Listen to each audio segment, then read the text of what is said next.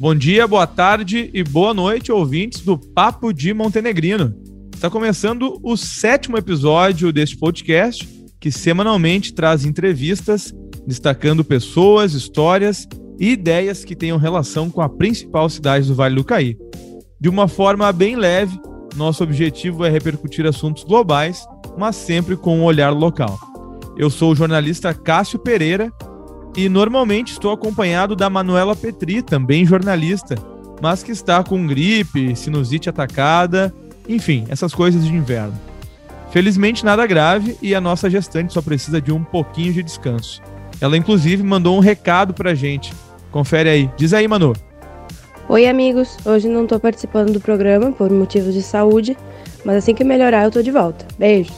Valeu, Manu. Melhore logo, por favor, para fazer aqui coro com a gente no Papo de Montenegrino.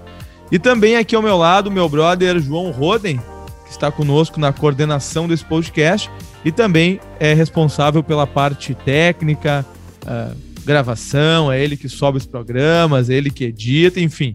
É o cara que manja todo o ziriguidum da técnica aqui. Sem ele, nós não estaríamos no ar. Vamos lá. Uh, o Papo de Montenegrino é uma iniciativa totalmente independente. Uh, e se você tem interesse em apoiar, patrocinar esse projeto, pode fazer contato diretamente conosco nas redes sociais.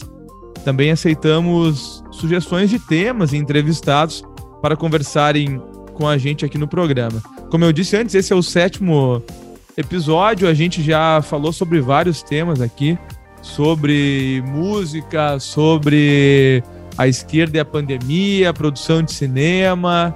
Uh, o episódio passado foi muito legal também com, com a Lica, né, que é uma das proprietárias do IBA.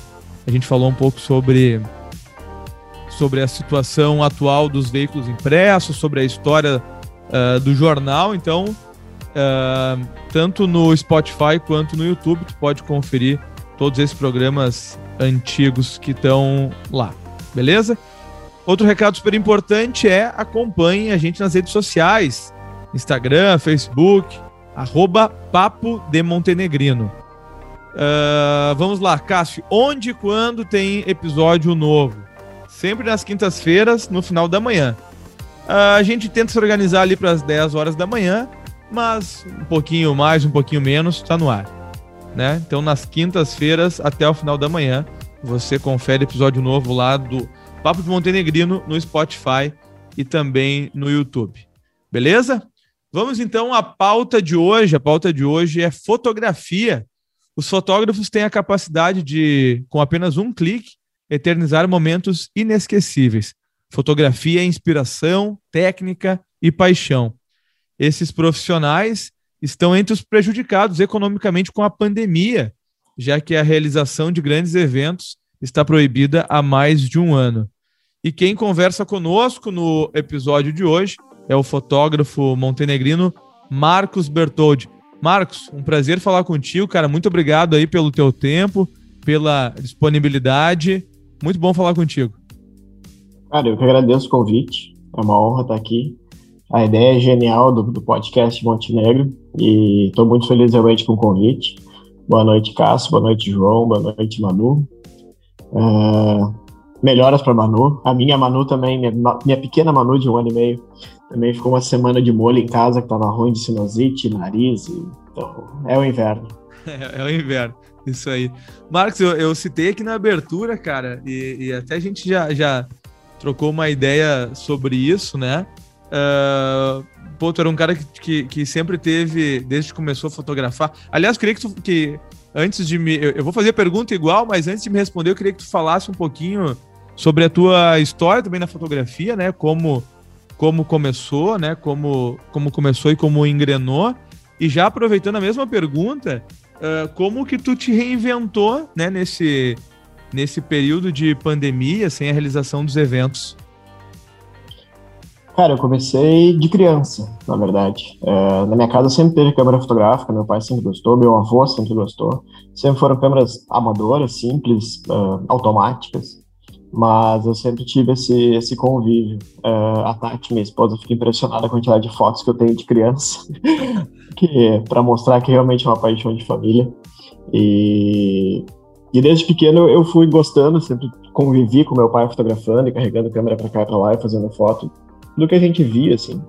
É, geralmente mais paisagem do que pessoas, mas também de pessoas.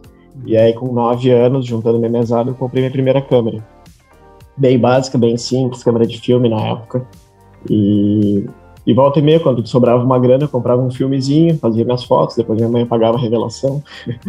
e, e, assim, mais ou menos, que eu comecei a entrar no mundo da fotografia, claro que de maneira totalmente amadora e, e era muito mais brincadeira do que qualquer outra coisa. E depois de ter morado um tempo fora, eu fiquei na dúvida se comprava uma câmera fotográfica ou um computador. Acabei comprando um computador, que eu achei que podia ser mais útil, e usei o computador e pouco tempo depois, já de volta ao Brasil, eu comprei uma câmera fotográfica que era para ser totalmente para amador mesmo, para brincar, para fotografar, para me divertir. E as coisas foram crescendo, foram aparecendo oportunidades, eu fui abraçando e fui, e fui investindo nisso e até que virou profissão e estamos aí. Com relação a essa parte de, da reinvenção na pandemia, cara, foi, foi, foi bem, bem assustador no início é, ter teus clientes ligando e dizendo, ah, não vai dar para fazer, vamos ter que remarcar. E eu tenho casais que iam casar em início de 20, abril de 20, já passou para 22. Então, são dois anos de, de alteração nos, nos cronogramas dos clientes e nos meus também. Durante esse período, cara, eu acabei. Eu já estava programado para fazer, então aproveitei a pandemia para fazer de fato. Eu troquei, mudei minha marca. É, queria ter feito um lançamento legal, né, divulgado legal, mas aí o clima da pandemia também não nos deixa fazer muita coisa, então, mas eu troquei minha marca, mudei alguma coisa nas minhas embalagens de entrega para os clientes e acabei fotografando coisas e, e, setores que eu fotografava menos antes, que uhum. são justamente os eventos, né, que é meu meu, meu forte, meu principal. Comecei a fotografar para outras outros segmentos, como fotografia imobiliária, uh, alguns eventos pequenos de empresas e atividades empresariais e fiz uma parceria com um amigo e tenho feito bastante foto de carros também, que é uma coisa que eu sempre gostei. E tem sido bem legal. Tem, tá... Consegui me reinventar, não da forma como como estava antes e não com os rendimentos de antes, mas ainda assim para suficiente para a gente conseguir aguentar essa fase e espero que daqui a uns meses voltar as coisas mais mais ao normal. Claro, bem bem longe do que a gente gostaria, né, Marcos? Mas a gente já tem uma parte, assim, se eu, não sei se eu posso falar boa parcela, mas já temos uma parcela uh, da, da cidade, enfim, da região vacinada, né? né? É, é. hoje, no dia que a gente está tá gravando, Montenegro está vacinando pessoas com 56 anos, né? Sem comorbidades. Tu, tu já percebe, assim, uma, uma luz, assim, tu já, tu, o, o pessoal que estava ali com o evento em stand-by, assim, já, já começou a te dizer, ó, oh, Marcos, já, já, já, voltaram, assim, a, as agendas? Cara, devagarinho tá voltando o interesse, a procura dos clientes, né, e, e o interesse em remarcar, achar a data ideal para aqueles que já tinham contratado o serviço, já estavam com o seu, seu evento organizado e preparado. Mas uh, eu acho que essa empolgação toda, o auge dela para mim foi no final do ano passado. Né? As pessoas achavam que a pandemia ia acabar junto com o ano, que 2021 ia ser tudo novo. Quando na verdade não, a pandemia veio junto. Né? E agora que as coisas estão começando a se encaminhar, então, né, com a vacina e coisa, uh, as pessoas estão devagarinho voltando. Mas no final do ano passado elas estavam realmente empolgadas, pelo menos eu percebi isso. E, mas, cara, agora acho que é questão de, de meses aí pra gente alinhar as coisas, acalmar as coisas, e eu acho que 22 vai, vai retomar. Eu acho que 21 ainda vai ser bem, bem devagar e bem. É, aí. bem devagar. Sim. Ô, ô, Marcos, falando um pouco assim, cara, do, do, do processo de fotografar mesmo, assim, né? É, eu, eu sempre converso com o João aqui, que é um cara também que, que gosta muito de fotografia, tem feito coisas muito legais nessa área. É, qual por... também é legal mesmo. É, não, o cara tá se puxando. É cara, qual a porcentagem, assim, assim, a gente pode falar de porcentagem ou não, mas assim, pelo menos para mim, que sou leigo no assunto, eu, eu sempre enxergo um, uma espécie de tripé, assim, né? Que é um equipamento de qualidade, a técnica, né? Que é o cara, assim, saber mexer nesse equipamento e, e, e ter, e ter a noção, e essa visão do fotógrafo, né? é isso mesmo, tu acrescenta mais elementos assim nessa, nessa tarefa de, de fotografar? Como é que assim, como é que tu enxerga o, o teu processo? Cara, acho que tu foi muito, muito feliz quando tu falou isso de, do tripé, né, de uma boa foto, que seria justamente o equipamento, a técnica e a, e a visão. E, no grosso modo, eu acho que 33,33% ,33 para cada um. Uhum. Uh, porque tu precisa de um equipamento, tu precisa ter alguma coisa de técnica e tu precisa ter a visão, enxergar né, o que, que vai acontecer, o que está acontecendo. Mas acho que depende muito de foto para foto porque tu pode ser um excelente fotógrafo, ter toda a técnica, ter a visão e tá sem o teu equipamento, tá sentado em casa no sofá e a foto aparece. Tu vai ali, clica com o celular, tu fez a foto. Tu não precisa necessariamente dos três em 33%. Tu consegue usar 50 de um, 40 de outro e 10 né, do outro, alguma coisa assim. Uh, também acho que que a técnica ela, ela é muito importante, mas as câmeras têm um modo automático que às vezes substitui um pouco da técnica, né? te deixa mais com, com a, com, a, parte do equipamento e da visão. E por mais que o equipamento seja importante, cada vez mais tecnologias, e Bluetooth, e Wi-Fi, e fazem de tudo, que, que 4K, e filmam, e gravam, e tem tudo né, que o cara precisa, uh, não são tudo a gente precisa da técnica, a gente precisa estudar, a gente precisa entender como a câmera funciona, a gente precisa entender o porquê que ela vai fazer determinada coisa, de que forma a câmera funciona para poder uh, manipular ela, né, poder contornar situações e acertar uh, acertar o conjunto para daí tu ter a foto que tu queria.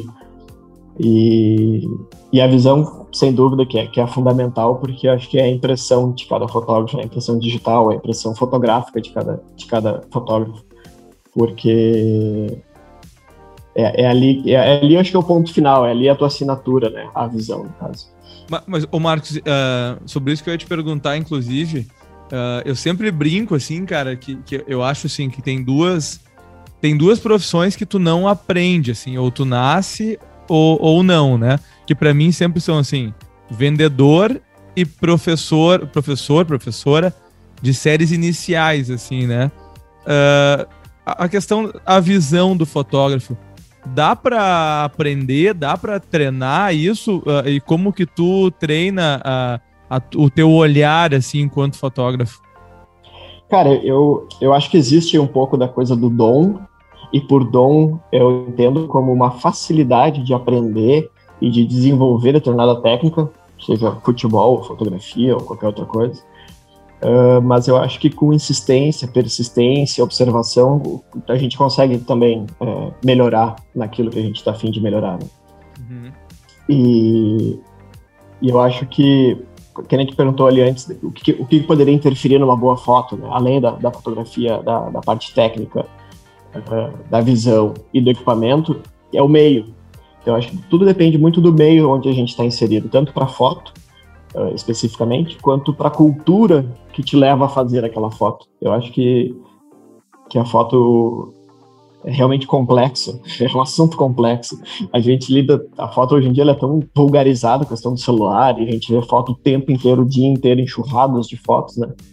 Instagram, redes sociais e, uhum. e internet mas eu acho que quando tu para para observar uma foto, tu consegue ver além, consegue ver às vezes a vivência do fotógrafo ou a vivência das pessoas que o fotógrafo está demonstrando, está mostrando naquela foto. E eu acho que o, o, o, meio ambiente, o meio onde aquela foto foi feita, ou, ou o meio de onde o fotógrafo vem e ele traz a sua bagagem junto, acho que mostra muito do, do, as fotos falam muito das pessoas que fizeram as fotos, né, dos fotógrafos, no caso. Eu acredito bastante nisso. Entendi. E, e uma, uma curiosidade aqui, Marcos. Como tu define a tua foto, cara? Assim, se, tu, se alguém pergunta assim, pô, Marcos, qual, qual o teu estilo? O que, que sobressai na, nas tuas fotos, assim? Que, que definição normalmente tu dá? Cara, uma vez eu até coloquei isso numa frase ali na, na, na, bio do Instagram e depois eu tirei porque eu achei meio arrogante. Mas eu, eu, me, eu me considero um fotógrafo de, de verdade, na verdade é fotógrafo da verdade. Eu gosto, da, nas minhas fotos, eu gosto que elas transpareçam a verdade. eu não uso muito manipulação, eu não uso muito Photoshop para manipular, para alterar coisas, tirar coisas. Eu gosto da coisa como ela é. Se tá feio, é feio. É assim que eu quero mostrar, sabe? É, se tá feio, então eu não vou fotografar aqui, vou fotografar lá porque lá tá bonito. E é isso que eu quero mostrar. Eu, eu, eu gosto dessa coisa da verdade. Eu não, não gosto de olhar uma foto e ver a foto editada final e ver a original e, porra, é, é outra foto, é outro universo de foto. Entendi. Eu gosto de manter uh, um pouco da verdade que, que, que tava lá, né, uh, na hora da, do clique, na hora da foto. Claro. Então, eu, a minha foto eu gosto de, de trazer a verdade. Se estava bagunçado, vamos deixar bagunçado. Ah, não, mas vamos organizar. Então, então organiza, depois a gente faz a foto. Não, não vai me pedir para fazer isso no Photoshop. Além de complicado e tomar tempo, para mim desfigura, de, de, desconfigura, de, destrata a foto. Claro. É, faz, faz o faz o, o, o, contrário, né? Faz o inverso, assim, ao invés de ao invés de tratar e melhorar, acaba desconfigurando, né? É, eu, eu acho que tu, tu traz. Claro que tu traz uh, informações, tu traz uma mensagem que pode ser do interesse do fotógrafo, não tem problema. Mas a minha uh, não, não me representa. Eu gosto, de fato, da, da coisa mais verdadeira possível, da forma como ela foi e tal. Marcos, ali um pouco, alguns meses antes de da gente entrar nessa pandemia, Cara, a gente estava acompanhando assim o surgimento de muitos uh, fotógrafos ou pessoas denominando-se fotógrafos, né? Uh, quando uh, de eventos, de ensaios, de newborns e, enfim, muitos Sim. outros, né? Muitos outros ramos aí, muitos outros focos, né? Dentro do ramo da fotografia. cara, entretanto, rapidamente assim a gente, mesmo quem, quem é leigo no assunto percebe que são pessoas assim que nem sempre têm a estrutura e, e o conhecimento necessários, né? Uh, isso de alguma forma tu acha que, que prejudica a, a, profissão de fotógrafo? Isso te incomoda ou já te incomodou de alguma forma? Cara, uh, a mim não incomoda, sendo bem sincero. Eu acho que eu já fui um entrante né? Já fui um iniciante na fotografia. Eu acho que todo mundo inicia em algum momento, seja o cara um piloto de Fórmula 1, um fotógrafo, um ator, um jornalista. Aí, em algum momento a gente tem que começar. E a fotografia, como ela não é uma profissão uh, regularizada, como a medicina, por exemplo, só pode operar quem for médico, só pode receitar remédio quem for habilitado para isso. O fotógrafo não. Tu não precisa de absolutamente nada para virar um fotógrafo. Né? Às vezes não precisa nem de câmera, tu tem um celular e fazendo uma foto legal, pronto, virou fotógrafo. Uhum. Pelo menos é assim que as pessoas se enxergam. Né? É, mas não, não me incomoda, assim, é, justamente por isso. Qualquer um compra uma câmera, faz fotos e se autodenomina fotógrafo. Não acho que isso seja um problema. Eu acho que o, o mercado, para quem vai trabalhar com isso, né, o mercado mesmo vai fazer uma seleção ao longo do tempo. Quem tiver de fato dedicado estiver levando a sério, estiver aprendendo, estiver estudando, estiver investindo, vai se manter no mercado, vai ter seus clientes, tratar bem os seus clientes, vai se manter. Quem estiver ali só pelo, pela festa, porque achou que ia ser legal, porque tem muita gente que vê na fotografia um certo glamour, que depois é, começa é, a eu, não enxerga mais. É, eu, eu, ia, eu ia mesmo comentar, é, de fora, assim, tem uma questão assim, pô, o fotógrafo tem um certo glamour, é o cara que, tá é. Tá, na no... é o cara que tá na noite, tá nos eventos. Que viaja, é, que tá é. com gente importante de vez em quando, né, pra, pra, algum trabalho, alguma coisa. Uhum.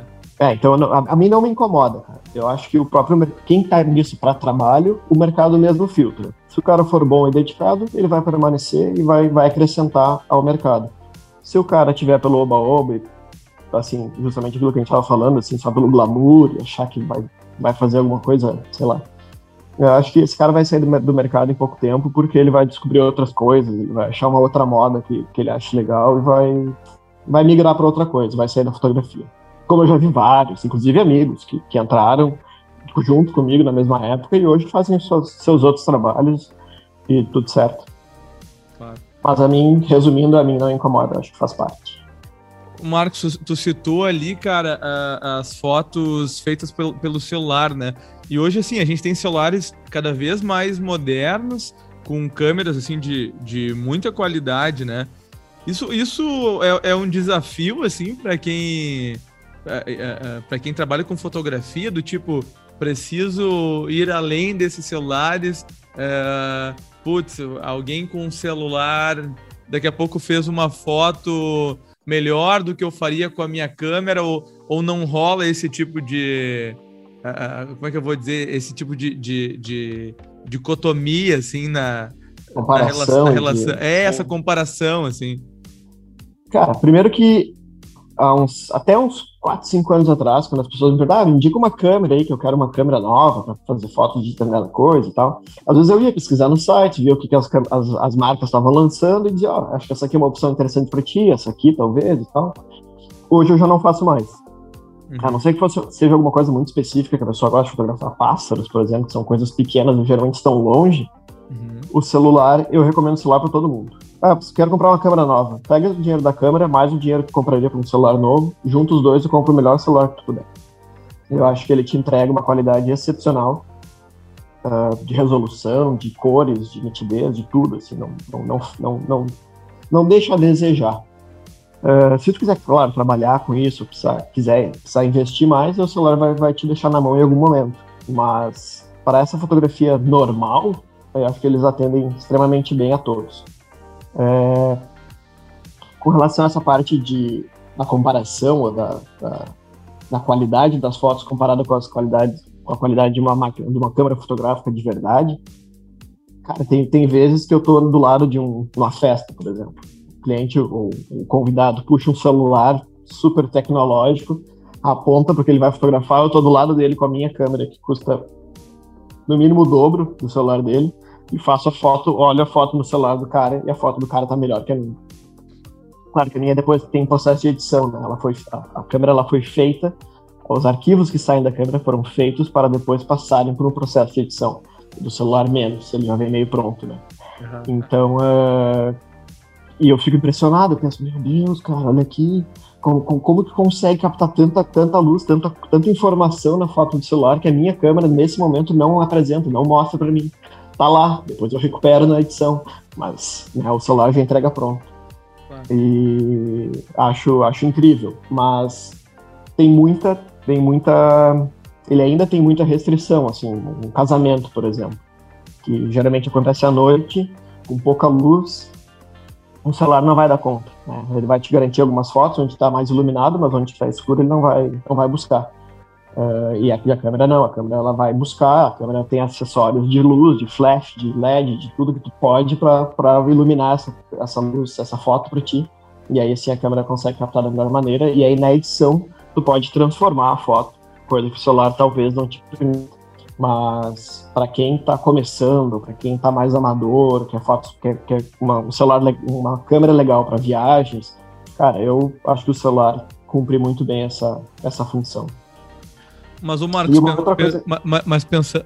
desculpa, segue, por favor, desculpe interromper, desculpa. Não, eu só ia dizer que nessa coisa de se, se as câmeras do celular atrapalham, né, no, no, geral, eu acho que não, na verdade elas, elas nos ajudam, os fotógrafos, a educar a sociedade fotograficamente. Uhum. Se a gente vai à Itália e tu come uma massa ruim, eu vou te dizer que tu achou o único lugar da Itália que tu vai achar uma massa ruim, um molho ruim, uma comida ruim.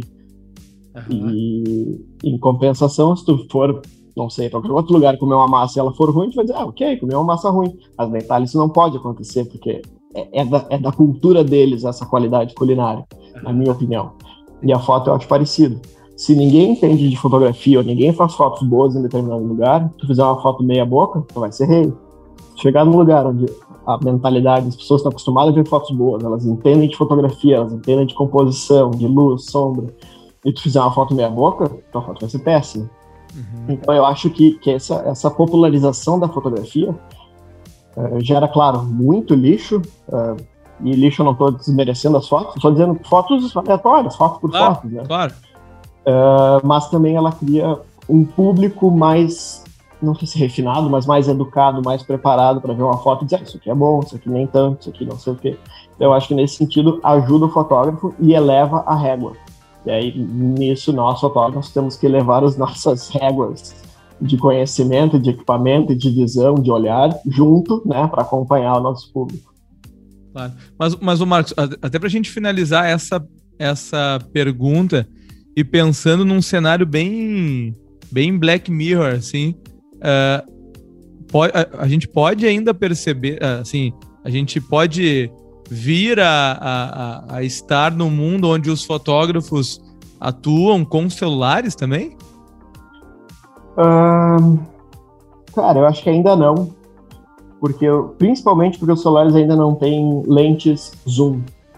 Então eu não consigo estar, tá, sei lá, num jogo de futebol fotografando o cara que vai cabecear lá dentro da área, sabe? Isso, isso os celulares ainda não, não pegam. O celular de onde o fotógrafo realmente fica, vai pegar a goleira, quase todos os jogadores do campo e 80% do gramado. Então tu não vai. Isso eu acho que o celular ele ainda não tem, acho que vai demorar um pouco para chegar. Mas para uma fotografia padrão, normal, mais, mais de dia a dia, eu acho que ele atende muito bem. E acho que acho que futuramente, cara, até uma, uma coisa que volta e meus fotógrafos debatem, futuramente com essas filmagens de 4K, e aí o João vai poder me ajudar até mais nisso, uh, o futuro, eu imagino, seja alguma coisa do tipo, liga a câmera e filma tudo. Depois vai lá e tira os frames que te interessam.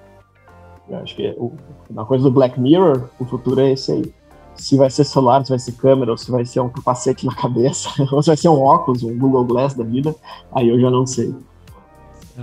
Ô, ô Marcos, uh, e assim, cara, uma questão bem prática, assim, uh, eu, eu sei como funciona, descobri uh, contigo, inclusive, mas, cara, uma coisa que, que, que os fotógrafos conseguiram manter durante, assim, manter em partes durante a pandemia foram alguns ensaios isolados, assim, né? Ah, de casais, daqui a pouco uma, uma debutante, uma, uma menina de tá fazendo 15 anos, fez lá um ensaio só com a sua família e tal. Uh, uh, de maneira prática, assim, como é que é o passo a passo disso? Assim, muita gente que, que não passou por um ensaio não sabe, mas como é que é o passo a passo? Rola uma, uma entrevista, rolam duas? Como é que se, como é que se define o lugar? Uh, explica um pouco, assim, praticamente pra gente como se desenrola um ensaio.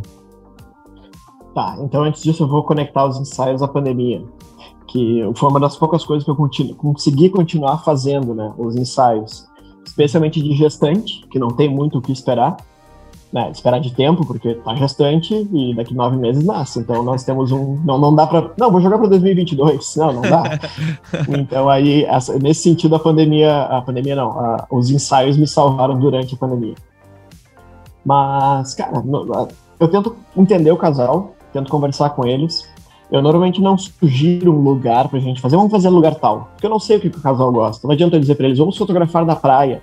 Se eles odeiam praia, nunca vão pra praia. Uh, eu também não gosto de impor o, o, ah, vamos pra serra. Não, mas a gente gosta de praia, ou a gente é do campo, a gente gosta de cavalo, então vamos fotografar cavalo. Então, o ensaio para mim, ele é um registro do período que aquelas pessoas estão vivendo. Isso para mim é muito importante. Então a pessoa gosta de leitura. Vamos para uma biblioteca, vamos fotografar em casa, tu lendo teus livros, tu estudando teus livros, sabe? Ah, não, a pessoa gosta de seja o que for, cinema. Vamos para o cinema, vamos fotografar dentro do cinema, sabe? Vamos, vamos trazer a tua paixão, a paixão daquelas pessoas para as fotos. Pra daqui 20 anos as pessoas olhar e de repente elas não estão mais naquela vibe do cinema, ou dos livros, ou do cavalo, mas elas lembrar daquele período da vida delas com as fotos. E isso eu acho bem legal. Então, mostrar para os filhos, para os netos, olha aqui o papai, o vovô, quando andava a cavalo e tal. Eu acho que isso é importante. Eu procuro sempre entender o, o, gosto do cliente, o estilo de vida do cliente, o que o cliente, o fotografado, nem sempre é um cliente, às vezes é só um fotografado, o que que ele, para que lado ele vai, o que que ele quer, o que que ele gosta. E aí, em cima disso, a gente vai juntos montando uh, o ensaio, desde que horas vai ser, até onde vai ser, que tipo de roupa eles vão usar, se vai ser uma roupa mais despojada, se vai ser uma roupa mais social, tudo depende do estilo do casal. Eu procuro uh, respeitar muito o estilo e a, e, a, e a, cara do casal, da pessoa, e, e aí sim, estando no local, o casal se sentindo à vontade com a roupa que estiver, e aí eu tento imprimir a minha, a minha fotografia daqui, ali, naquele momento. Antes disso, eu procuro dar toda a atenção pro casal. E mesmo durante o ensaio, aí eu te fotografei, fiz o ensaio teu e da Vanessa, talvez tu possa concordar ou discordar comigo. Mas uh, eu sempre dou sugestões pro, pro fotografado do que, que a gente pode fazer. Senta aqui, vai para lá, pula ali, desce lá. E o cliente está sempre livre para me dizer isso eu não gosto, isso eu não vou fazer, isso eu acho meio estranho. E aí a gente não faz, não tem problema nenhum.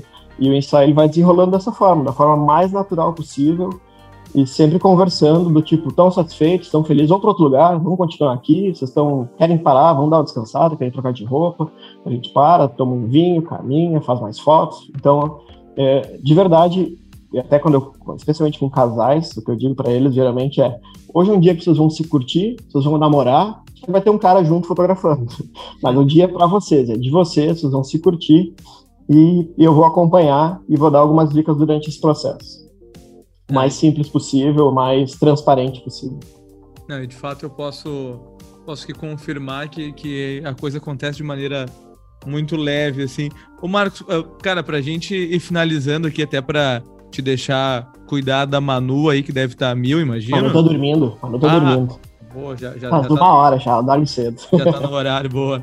Mas, cara, uh, tu, assim, olhando para esse, esse tempo que tu fotografa profissionalmente, tu já passou por algum perrengue, Marcos, assim, pô, cara, uh, um, um, problema dentro de um evento, um ensaio que teve uma algo muito inusitado, uma foto que, que se perdeu, alguma coisa nesse sentido? Cara, vou te dizer, acho que evento, especialmente evento, os ensaios a gente tem mais controle, né, sobre as pessoas, sobre as coisas que estão acontecendo, sobre o tempo. Mas evento não, o evento está rolando e a gente está acompanhando e clicando e garantindo que tudo que, que, seja importante ou relevante ou interessante a gente possa registrar para o cliente ter essas fotos depois. Então, sim, ao que me acontece uns perrengues. Eu já cheguei na cidade do evento, eu tinha um casamento, cheguei lá e me dei conta que eu não tinha os cartões de memória. Ah. Por sorte, era uma cidade grande, era sábado, eu fui até uma loja, comprei cartões de memória novos, paguei quase o dobro do que eu pagaria normalmente, mas ok, fui lá, atendi o cliente, ninguém ficou sabendo. e o cliente está feliz com suas fotos em casa, tudo certo. Então, são, são algumas coisas que acontecem. Eu tive amigo, por exemplo, que se abaixou na igreja para fazer uma foto, a calça rasgou, e ele chegou pro colega e disse, cara, minha calça rasgou. E aí o colega disse, passa lá no meu carro, assim, assim, eu tenho linha, tenho gargulha, tenho não sei o quê, passa lá, costura e volta a trabalhar. O cara foi lá, costurou as calças e voltou e seguiu o evento, ninguém ficou sabendo de nada. Então, de vez em quando a gente tem que, tem que desenrolar para garantir que tudo fique bom no final. E o importante é que o cliente não se estresse, não se incomode possa curtir o evento dele enquanto a gente quebra a cabeça para resolver os, os problemas e os pepinos. Que beleza. Marcos, cara, muito obrigado aí. Foi, foi um papo, cara, super legal. Fotografia é, é um assunto que sempre encanta as pessoas, assim. E, enfim, tu, tu fala com conhecimento, propriedade aí, da, conhecimento de causa. Então foi, foi um papo muito legal aí, cara. Uh, uh, deixa eu aproveitar, deixa o Instagram, teu contato aí no Instagram também para a galera te achar lá e, e, enfim, conhecer um pouco mais do teu trabalho. Então, muito obrigado pelo convite, foi, realmente uma honra e estou bem feliz de ter participado. Eu acho que vocês estão fazendo é um, é um legado para a cidade, assim, de, de, de, conversar com pessoas que têm, não nem acho relevância, mas pessoas da comunidade. Acho que isso é suficiente, assim, para ter o registro dessas pessoas. E parabéns e muito obrigado mais uma vez pelo convite. O meu Instagram é o arroba Marcos com U, Marcos Bertold. B-E-R-T-H-O-L-D. É um problema, é um problema. Você não tem que soletrar meu nome. Mas enfim, arroba Marcos Bertold. E estou à disposição se alguém tiver mais dúvidas. Tô, tô aí. Isso aí, Marcos. Valeu, cara. Um abração obrigado. Cássio. Obrigado, João. E... Obrigado, Manu. E sorte. Tomara que, que essa pandemia vá de vez embora. Vacina para todo mundo. E, e, e a agenda volte a encher aí. Por favor vai fazer bem para todo mundo. Até para até pra quem não é fotógrafo, que tá afim de curtir uma pista, uma balada, se, se jogar na noite, ah, vai fazer bem para todo mundo. Ah, se, se um é pagode, verdade. né, cara? É, exatamente, um pagodinho. é, bah, cairia agora muito bem. Valeu, Marcos. Um abraço, Valeu, cara. obrigado, cara. Um abraço para todos. Valeu. Esse foi o fotógrafo montenegrino Marcos Bertoldi, baita papo aqui, pô, um cara, uma, uma figura muito legal. E chegamos ao final do programa, mas antes de encerrar, temos o Dica Daqui. É um momento do, do podcast onde a Manu e eu sempre separamos uma dica ligada a Montenegro ou a região Uh, pode ser um restaurante que vale a pena conhecer, um projeto social, um perfil para seguir nas redes sociais, né? Uma dica. E por aí vai. Hoje a Manu não está aqui com a gente, né? Em função dessa, dessa gripe, dessa sinusite que atacou, mas segue aqui a minha contribuição. Bom, eu como sou um viciado em chimarrão, tenho coleção de cuia, tem uma tatuagem aqui com uma com mate, matei o dia inteiro, né? Uh, e se tu também tem essa paixão, se tu também gosta de chimarrão, tu precisa conhecer aqui em Montenegro a Companhia do Chima, né? Tá lá no Instagram como Cia do Chima, da Tati e do Dani. A loja fica aqui em Montenegro, na Santos Dumont, uh, bem pertinho da Praça dos Ferroviários, ali da, da Aviação Montenegro. Então, para quem para quem quer dar uma passada, tem de tudo por lá, material personalizado, tem cuias tradicionais, tem algumas coisas mais modernas, tem acessórios, enfim. Vale a pena passar lá, Tati e o Dani adoram falar sobre chimarrão, tipo de chimarrão, tipo de cuia, né? Dá para passar uma tarde lá conhecendo os, os, produtos da loja. Tá bom? Então, confere lá o, o trabalho da Companhia do Chima. E agora sim, vamos encerrando o sétimo episódio do Papo de Montenegrino. E não esqueça de seguir lá no Instagram, Facebook, arroba Papo de Montenegrino. Quinta-feira estamos de volta com mais uma entrevista no Spotify e também no YouTube. Valeu, João. Manu tá de volta na próxima e até semana que vem.